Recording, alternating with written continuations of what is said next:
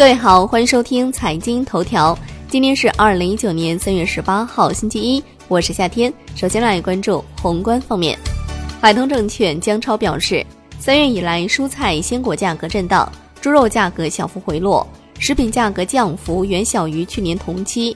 预计三月 CPI 同比有望回升至百分之二点三。来看国内股市，亿维理能回复深交所问询表示。公司不涉及电子烟的制造和销售，更不涉及烟叶超标问题。麦克维尔不生产电子烟的烟叶，公司目前也不再对麦克维尔形成控制。此外，东风股份澄清，公司未直接生产或经营电子烟相关业务。顺浩股份在互动平台表示，公司业务不涉及三幺五所报道的有害烟油雾化电子烟等产品。据统计，本周将有一家首发企业上会。截至三月十四号，证监会受理首发及发行存托凭证企业二百七十七家，其中已经过会十六家，未过会二百六十一家。未过会企业中，正常待审企业有二百五十家，终止审查企业有十一家。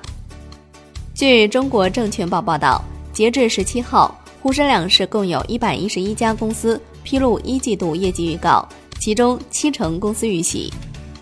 金融方面，银联回应闪付问题表示，接受三幺五晚会的监督意见，目前已经建立了风险全额赔付机制。对于持卡人告知将与商业银行共同改进服务，并为用户自主关闭及恢复功能提供更加便捷的服务。对于之前工作给持卡人带来的不便，表示歉意。楼市方面。海南省住房公积金管理局表示，重启受理个人商业性住房按揭贷款转住房公积金贷款业务。产业方面，工信部表示，要求腾讯、百度、华为等国内主要应用商店全面下架社保掌上通 APP，并全力组织对同类 APP 进行排查检测，对类似问题一并要求整改。林肯宣布提前下调全部在售车型厂商建议零售价，调整后的厂商建议零售价将于即日起生效，最高下降两万元。海外方面，据《华尔街日报》报道，美国联邦储备委员会官员本周结束会议时，可能会表现出今年几乎没有任何加息的意愿，这是指在降低全球经济增长大幅放缓风险的部分策略。